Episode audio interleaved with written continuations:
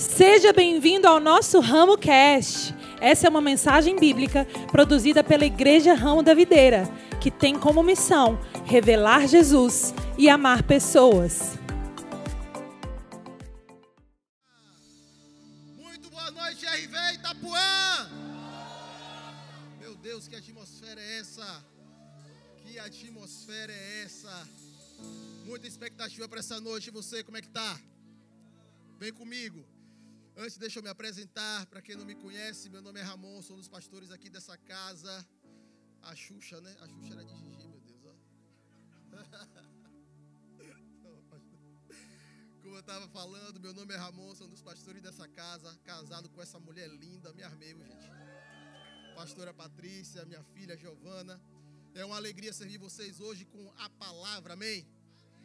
Hoje é um dia especial, na verdade, uma noite especial, por alguns motivos, né? Primeiro motivo que a gente mudou os horários aí das sessões, começamos hoje com as 17 às 19 horas. E meu Deus, as duas sessões, casa cheia. Maracanã lotado, é só o começo, amém? É só o começo. Outra coisa importante que a gente também está dando start hoje é o nosso domingo solidário. A Nanda já esteve aqui, já falou um pouquinho sobre a UP, né? É UP Cidadania, UP Solidariedade, né? UP Cidadania, onde é que eu tirei isso? Deus, né? Saque, né? Que, que loucura. Up Solidariedade é um projeto que a gente está iniciando hoje, esse domingo solidário. Mas sabe que a nossa visão diz que eu vejo uma igreja tão relevante que é impossível escondê-la. E a nossa relevância ela é medida a partir do momento que a gente impacta não só aqui dentro, mas principalmente lá fora. E esse tem sido um primeiro passo, né? Talvez seja um passo pequeno, mas é só o primeiro passo das grandes coisas que Deus vai fazer em Salvador, através da nossa igreja local, através desse projeto solidário, é, daquilo que Deus tem colocado no coração da Nanda, do PH, é só o começo, mano. E eu vou, estamos aqui para ver as grandezas que Deus vai fazer através desse projeto.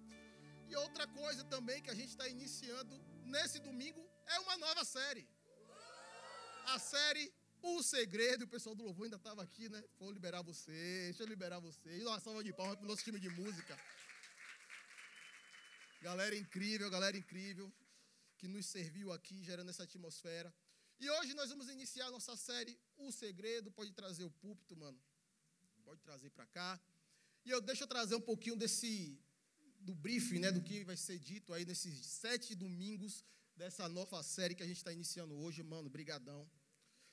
A gente vai trazer aqui, na verdade, os segredos de alguns homens, né, que se propuseram a ter uma parceria com Deus e através dessa parceria, dessa parceria eles destravaram, né, em áreas específicas. Por exemplo, a gente vai ver o segredo da intimidade. A gente vai trazer um personagem que viveu uma intimidade com Deus de maneira mais intensa e trazer quais foram as, chave, as chaves que gerou essa intimidade maior com Deus. A gente vai trazer o segredo para reinar sobre as adversidades. E essa noite a gente dá o início trazendo como subtema o segredo para uma vida restaurada, o segredo para a restauração. E para iniciar essa série, iniciar essa, esse primeiro episódio da nossa série, a gente vai abrir o baú do segredo, meu irmão, que é estourado. Traz para mim o baú aí. Ah, isso, isso aqui é ramo da videira. E aqui dentro desse baú a gente tem um segredo. É uma participação especial de um amigo nosso aqui que a gente ama muito. Pode tirar o segredo. Olha só. Gente, para quem não conhece, esse é o Cordeirinho. Ele ficou aqui para a segunda sessão. ele se escondeu. Ele disse que ia ficar. Cadê você, Cordeirinho? Ele está ali atrás. Uma salva de barra para o Cordeirinho. gente, assim, né, rapaz? A gente não pode perder a piada, né? E eu falei na primeira sessão, pastor Jairo, eu, eu fico tentando assim decifrar a cabeça de quem está visitando a gente, né? Porque na semana passada chegou aqui, igreja evangélica, então estava cheio de banderola. Acho que o pessoal. Hoje tem uma caveira. Aí eu pensei, será que é Halloween? Aí eu brinquei na primeira sessão, falei, rapaz, semana que vem o pessoal vai estar esperando um trio elétrico aqui. Eles não querem carnaval. Mas calma, gente, você está tá numa igreja evangélica. Não é Halloween. Na verdade, é, essa participação especial aqui do Cordeirinho é porque tem a ver com. Oh, já está vivo? Nem profetizei ainda. Mas é porque tem a ver com a história do nosso personagem de hoje, gente. A gente vai falar de Ezequiel. E Ezequiel, ele foi convidado por Deus a fazer uma visita, talvez não muito boa, né? Num vale cheio de ossos secos. Pode deixar o cordeirinho aqui. Ninguém vai bulir nele, tá? Fica aí, meu filho. Daqui a pouco a gente vai profetizar a vida aqui, sobre sua vida, tá? E esses ossos, essa brincadeira, essa resenha, gente, é só para a gente fazer uma ligação com o personagem dessa noite. É o profeta Ezequiel, um homem que viveu mais ou menos aí 500 anos antes de Cristo. E ele foi levantado como profeta em um tempo de muito caos em Israel. Na verdade, Israel tinha sido é, atacada pela Babilônia. E a Babilônia ali, o rei Nabucodonosor, ele não só invadiu Israel, como destruiu todo o templo de Israel.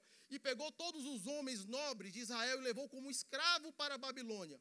E é justamente nesse momento de, de é, depressão espiritual, momento de caos, momento de adversidade, que o profeta é, Ezequiel ele é levantado por Deus, justamente para proclamar uma estação de restauração em meio a todo aquele cenário caótico, a todo aquele cenário adverso. E a gente vai entender um pouquinho e um pouco a fundo na história de Ezequiel, e para isso eu queria ler com você Ezequiel 37, no versículo 1, pode colocar aí na tela. Ezequiel 37, versículo 1 diz o seguinte: A mão do Senhor estava sobre mim, e por seu espírito ele me levou para um vale cheio de ossos, diz Ezequiel. Ele me levou de um lado para o outro, e pude ver que era enorme o número de ossos no vale, e que os ossos estavam muito secos, sequíssimos. Então o Senhor me perguntou: Filho do homem, esses ossos poderão tornar a viver? Então eu respondi, eu respondi: Ó soberano Senhor, o Senhor que sabe. Então ele me disse: Profetize, profetize a esses ossos e diga-lhes: Ossos secos, ouçam a palavra do Senhor. Assim diz o soberano Senhor a estes ossos: Farei o espírito entrar em vocês, e vocês terão vida. Porei tendões em vocês, e farei aparecer carne sobre vocês, e o cobrirei com pele porém o Espírito em vocês, e vocês terão vida. Então vocês saberão que eu sou o Senhor. Eu e eu então profetizei conforme a ordem recebida, e o som de um chocalho, e os ossos se juntaram, foram cobertos de tendões e de carne, e depois de pele, mas não havia espírito neles. A seguir, ele então me disse: O Senhor me falou.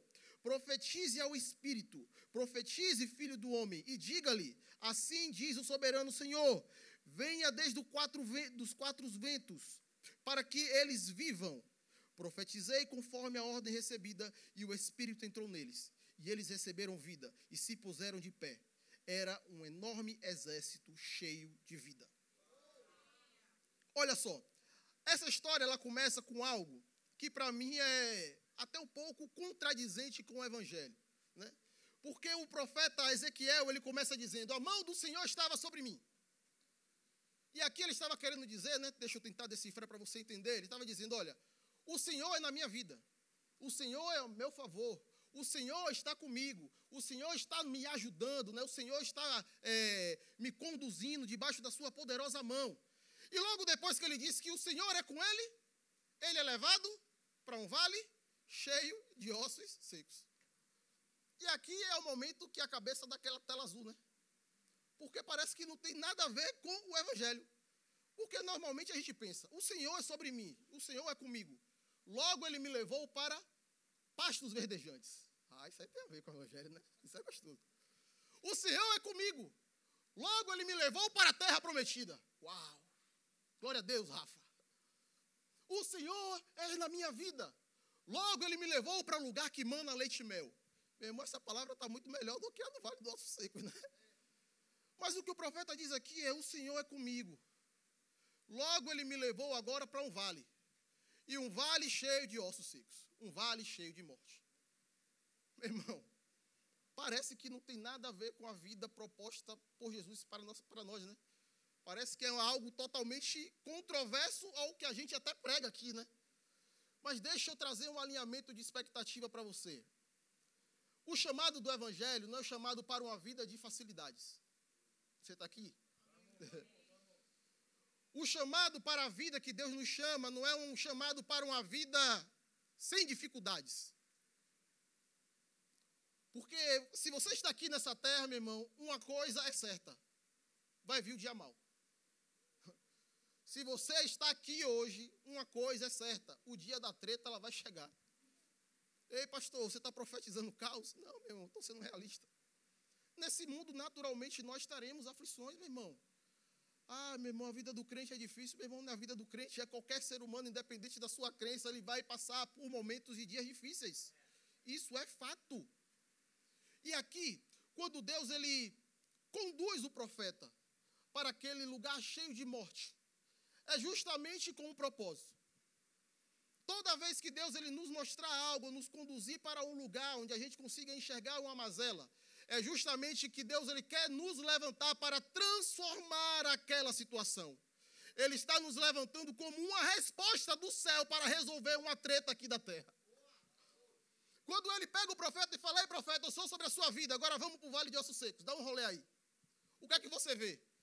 Ele, rapaz, e eu gosto, porque foi Ezequiel, né? E Ezequiel, meu irmão, é o cara do, do, Velho Testamento, talvez seja o profeta com a maior capacidade intelectual. O cara é analítico, o cara é fera. Ele para e fala: Deus, dê um rolê aqui nesse vale. E deixa eu te dizer, tem muitos ossos.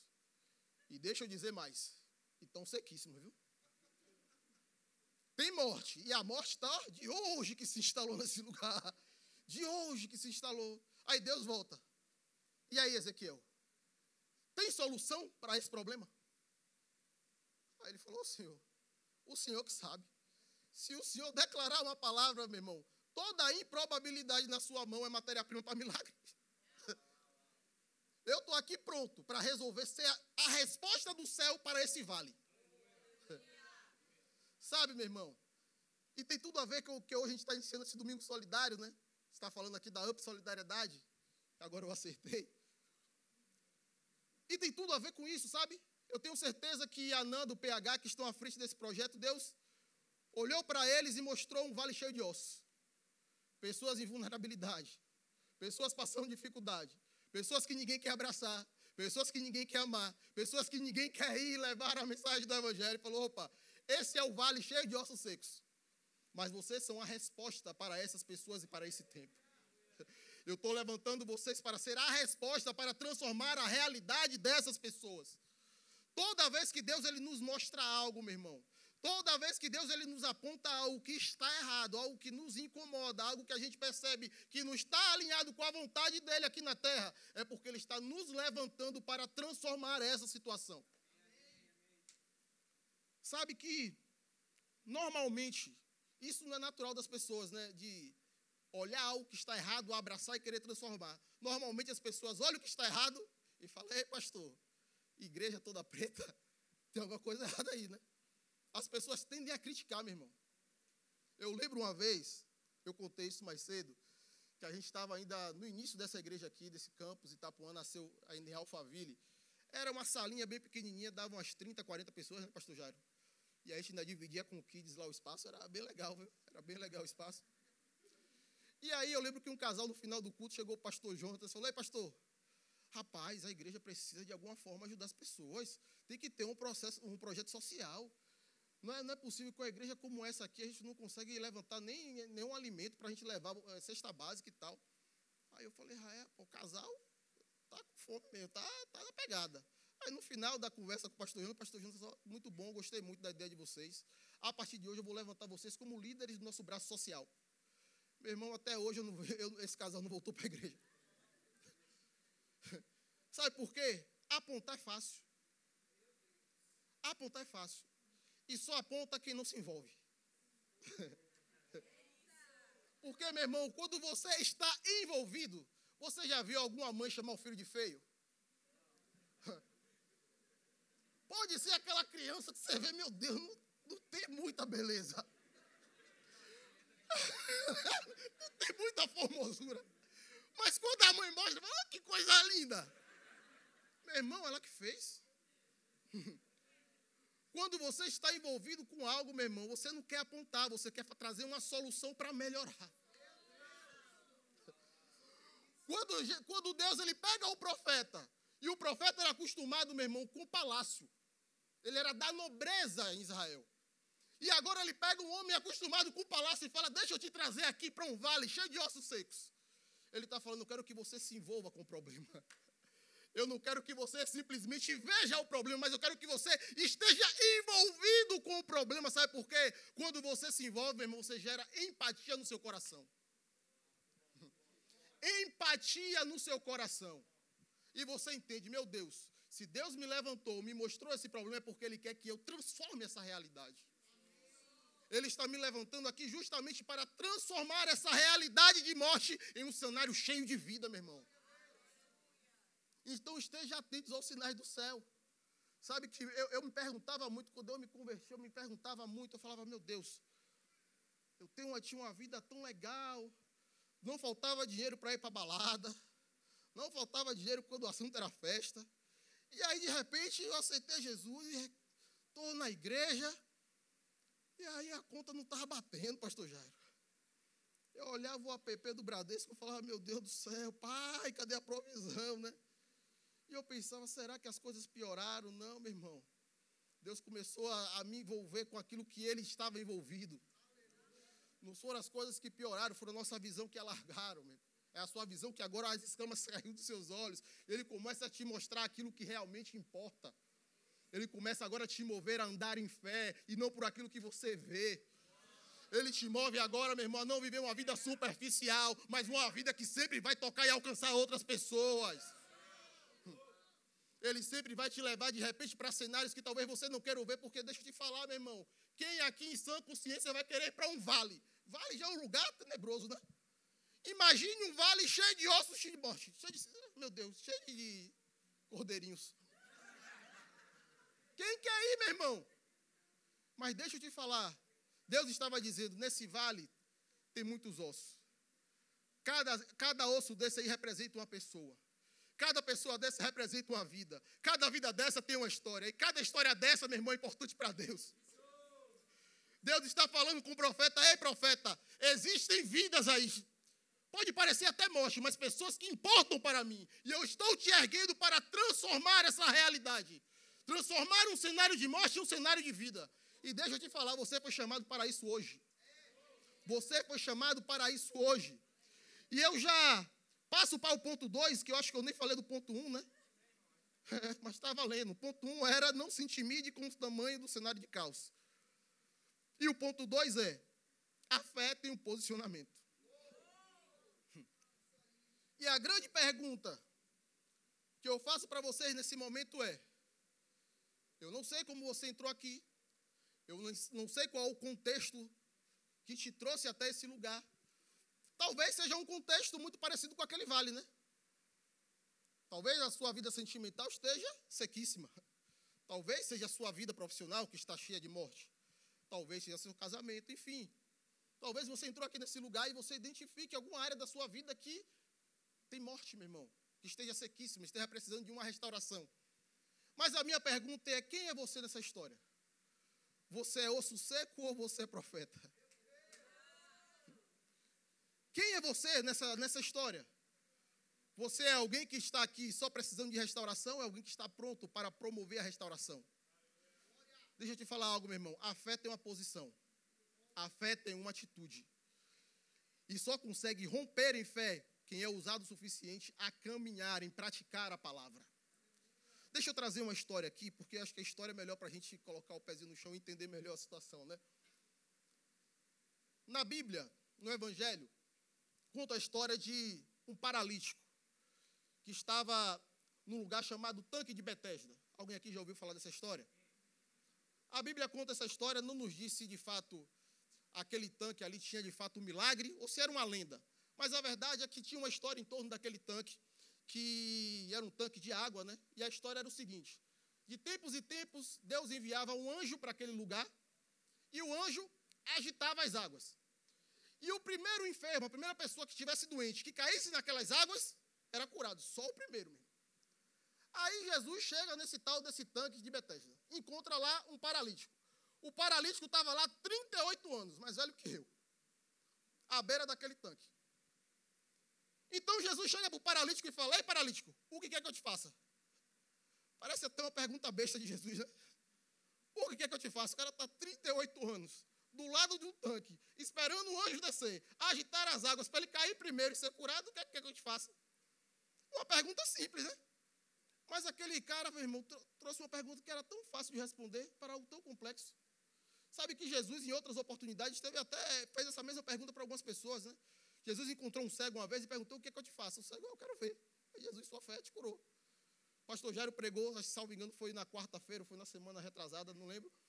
Que ele falou de um de um leproso que fez diferente. O cara já antecipou. Ele nem esperou Jesus perguntar o que é que eu te faço. Ele disse: É Jesus, se você quiser, eu posso ser curado.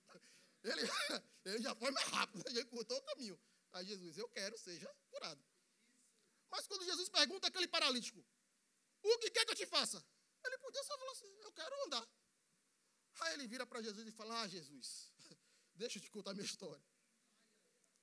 Eu estou aqui faz 38 anos. E sabe de uma coisa? Eu sou paralítico. E toda vez que o anjo desce aqui, mexe a água, aí vem um cego de lá, é mais rápido que eu, cai na água e é curado. Semana passada, tinha até um cotó. E o cotó também foi mais rápido que eu. Caiu na água, foi curado.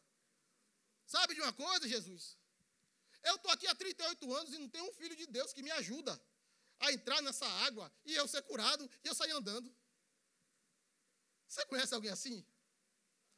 O nome disso é vitimismo. O nome disso é, é vitimismo, meu irmão. Muitas vezes aqui a gente quer mover Deus através da nossa necessidade. Aí a gente se coloca o mais coitadinho possível para ver se Deus tem pena de nós e Ele age a nosso favor, né? Mas deixa eu te dar uma boa notícia hoje. Deus, Ele não se move por necessidade, Ele se move por fé. É. Sabe que quando aquele paralítico ele abriu a boca, é fácil entender porque ele ficou tanto tempo ali. Porque ele se enxergava como uma vítima. Eu sou um coitadinho. Ninguém me ajuda. Ninguém se compadece de mim. Eu sou o pior de todos. Oh, meu Deus do céu. Eu sou preto de mussurunga. Se eu fosse levar minha vida baseada porque eu sou preto, que eu só era de mussurunga, meu irmão. Eu estava como Zé Ninguém até hoje. Mas deixa eu te falar, tem uma frase que eu acho que é de, é de Bill Gates. Ele fala, meu irmão, você não tem culpa de nascer pobre, mas de morrer pobre a culpa é totalmente sua. A gente precisa entender que a fé ela tem uma posição. Jesus ele se virou agora para aquele paralítico e falou: Ei, meu irmão, levanta e anda. Se o problema era a água ser agitada, eu sou a própria água viva aqui na sua frente, meu irmão. Eu sou o próprio rio de água viva aqui na sua frente, pronto para te dar a cura. Então tome uma posição de fé, pegue a sua maca e ande, corra. Para de mimimi, meu irmão.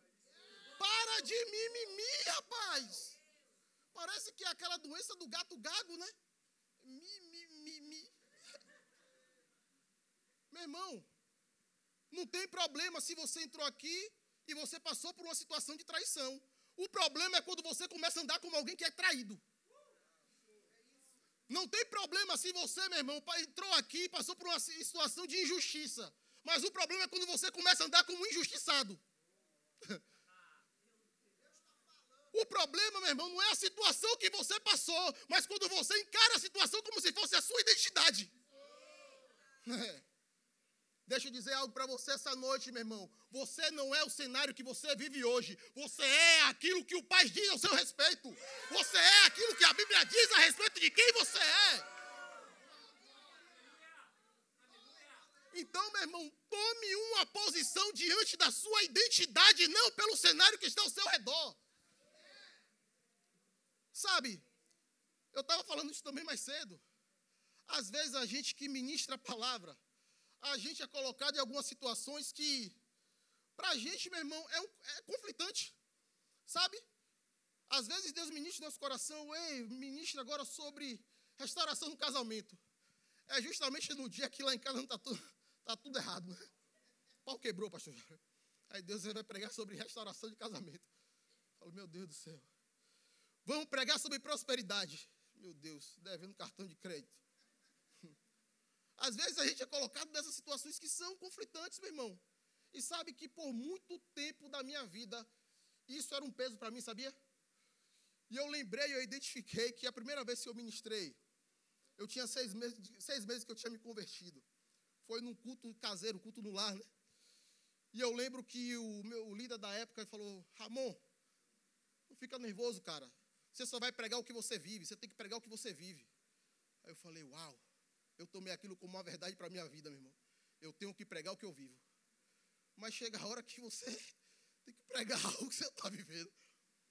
Eu trazia como um peso para mim, eu falava: Rapaz, é hipocrisia minha, sabe? E parece que esses são os dias que mais fluem, né, pastor Jairo? Parece que é esse dia que mais o Espírito flui, né? E eu falava, meu Deus do céu, eu estou sendo um hipócrita diante da igreja. Até um dia que o Espírito Santo me pegou de jeito e falou, ei, ei, ei, muitas vezes você vai pregar o que você vive, mas muitas vezes também você vai viver pelo que você prega. Sabe que muitas vezes você tá, vai estar numa situação onde você vai se sentir como ossos secos, mas Deus vai ter que, mas você vai ter que ter uma atitude de profeta. Você está se sentindo mal, você não está se sentindo bem. Eu estou me sentindo a pior pessoa do mundo. Ei, ei, ei, ei, ei. Mas aquilo que Deus fala a seu respeito é muito maior do que os seus próprios sentimentos. Você sabia disso? A identidade que você carrega é muito mais do que o que você pode estar sentindo agora. E é justamente nesse momento que a gente tem que andar em fé. Porque a fé é o firme fundamento das coisas que nós não vemos, das coisas que nós não sentimos, mas temos plena convicção que é verdade. Tem muitos momentos, meu irmão, que você vai ser induzido por Deus a dar um passo de fé, quando todas as coisas, inclusive você, não tem nem coragem de rir.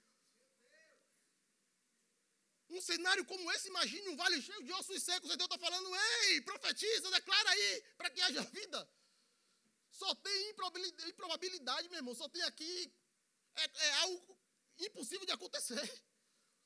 Mas Deus está convidando aquele profeta agora para ser um agente do céu, para promover um milagre aqui na terra. Não deixe, meu irmão, com que nenhuma improbabilidade venha paralisar você.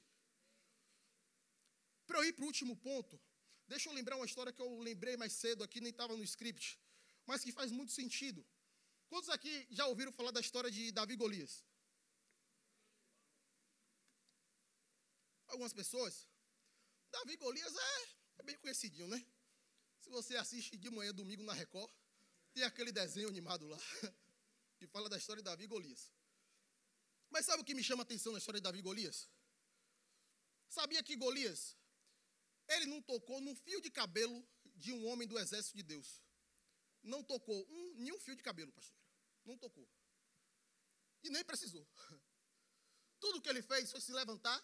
Ele era grande, gigante, forte, tipo eu, robusto. E ele se levantou no meio do arraial e falou: Ei, tem algum homem aí embaixo para me enfrentar? Aí os cabras olhou o tamanho do gigante e falou: Quem vai é coelho. E sabe que só a afronta daquele gigante foi suficiente para paralisar todo o exército de Deus por 40 dias. Ele não precisou pegar a espada, ele não precisou bater em ninguém, ele não precisou nem falar grosso, ele só precisou se levantar e afrontar. Tem alguém aí capaz de me enfrentar? Isso acuou aquele exército de tal forma, meu irmão, que se, se Davi não chegasse, o povo ia ser escravizado sem nem batalhar, sem nem pegar uma espada, só pela afronta. Sabe que muitas vezes isso acontece na nossa vida? A gente está preocupado com algo que ainda vai acontecer, algo que nem se concretizou ainda. E só a afronta daquilo que poderá acontecer já é suficiente para paralisar a nossa vida. É suficiente para paralisar a nossa fé. É suficiente para a gente ficar 40 dias vendo o gigante se levantar e dizer: ei, ei, ei, ei, você tem capacidade de me enfrentar? Só a afronta. Só a afronta, meu irmão. Mas glória a Deus, que no dia 40, chega um menino do Uber Eats Davi, né? Pequenininho, ruivo, levando pão e leite para seus irmãos que estavam na guerra. Aí Davi chega lá com a sua bag, bicicleta, não tinha moto naquela época, né? E quando ele chega, ele vê o gigante. Tem homem aí para me enfrentar? Aí Davi olha para aquilo. quem é esse incircunciso para ir contra o Senhor? Não foi contra o exército do Senhor, ele estava indo contra o Senhor. Enquanto todo mundo olhava para o gigante, olhava para sua capacidade e falou: Meu Deus, eu não aguento com o gigante. Davi pega e olha para a aliança. Quem é esse gigante para ir contra o meu Deus? Qual o tamanho desse gigante diante do tamanho do meu Deus? Qual o tamanho dessa impossibilidade, meu irmão, para o tamanho do seu Deus? Olha para a aliança a partir de hoje, meu irmão. Olha para a aliança, meu irmão. A afronta contra a sua vida hoje não é mais contra você, é contra o seu Deus. Você está aliançado com Ele.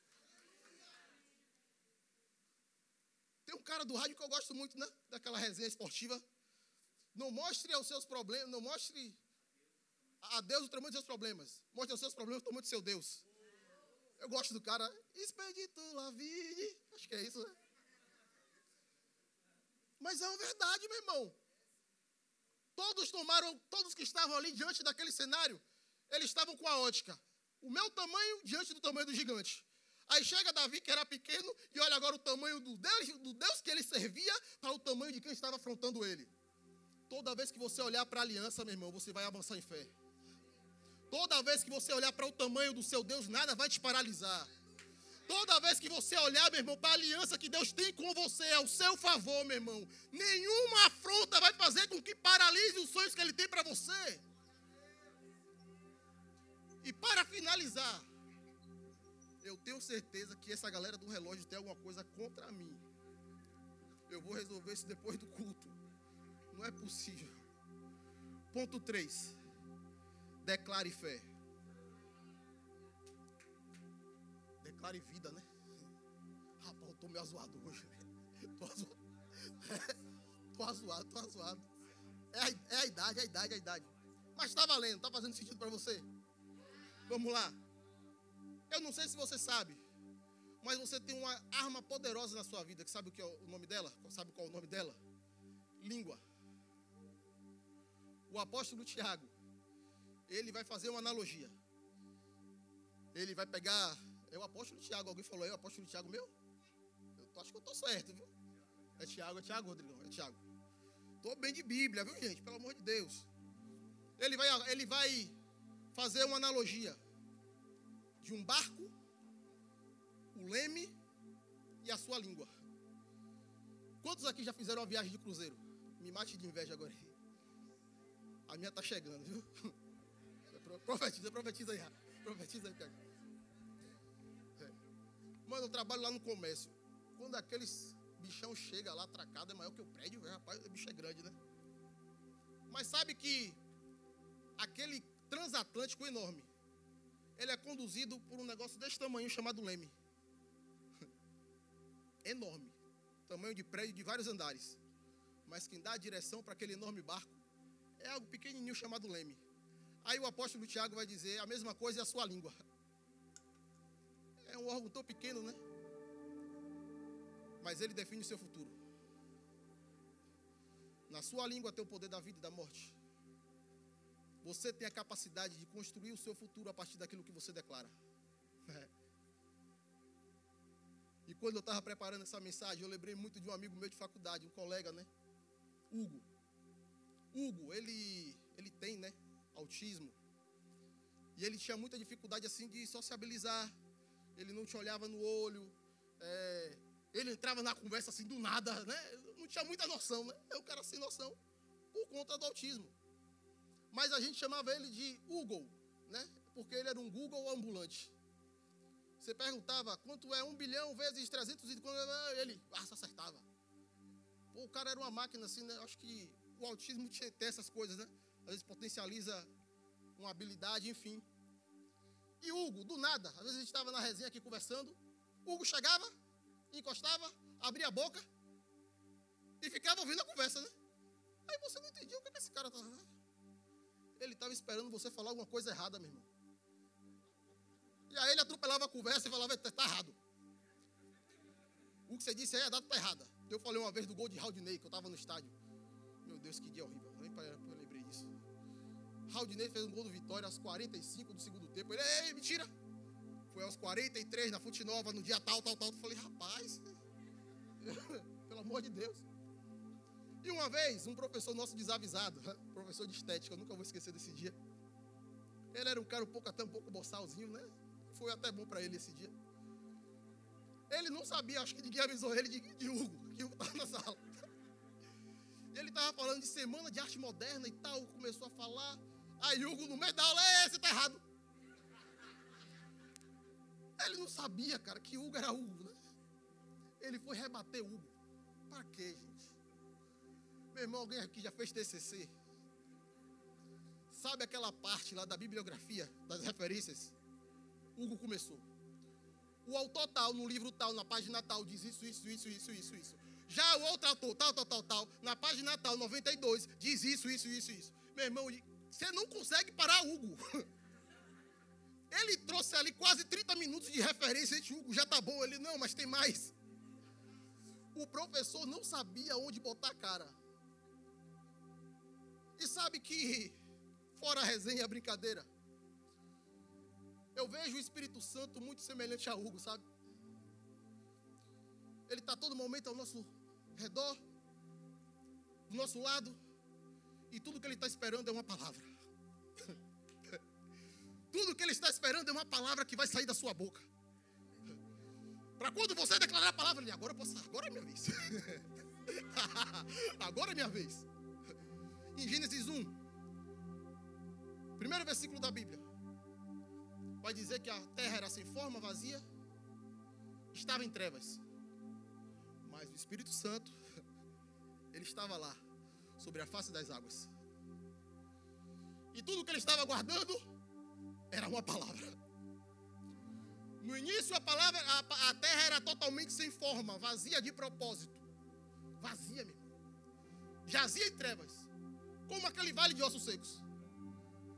Mas o Espírito Santo estava aguardando uma palavra. Até que o Deus Pai, lá do seu alto e sublime trono, declarou: haja luz. haja luz. O Espírito Santo pegou aquela palavra. E Deus Pai começou a declarar mais palavras. Em cinco dias, aquela terra que era sem forma e vazia se transformou em um lugar chamado paraíso fico imaginando quem estava no primeiro dia, chegou no quinto dia e falou: Não, foi cinco dias Deus fez isso aí. Assim: cinco dias. Para de calma.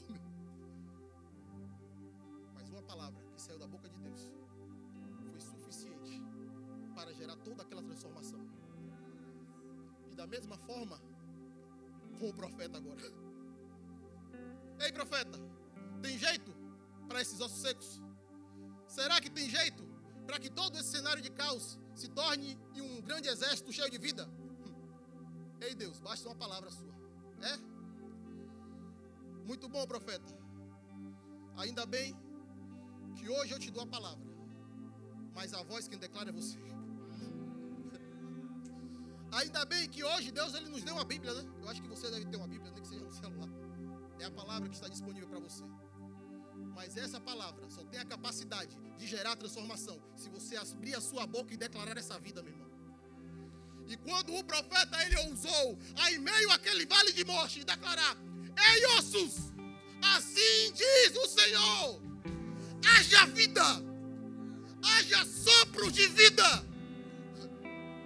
Ossos começaram a partir do norte e do sul, do leste e do oeste.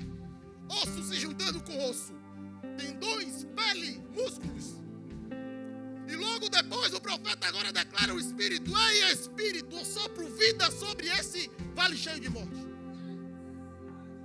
E sabe de uma coisa? O que há minutos atrás era só um vale cheio de ossos secos se transformou em um grande exército de pé e cheio de vida pronto para transformar outros, pronto para restaurar outros. Ah, deixa eu te dizer algo. Se você entrou aqui e tudo que você enxerga é um casamento com ossos secos, deixa eu te falar o que é que Deus enxerga: um casamento de pé, pronto para restaurar outros casamentos. Ei, eu entrei aqui, tudo que eu vejo é uma vida emocional sequíssima. Deixa eu te dizer o que é que lado e transformada de pé para tocar e transformar outros.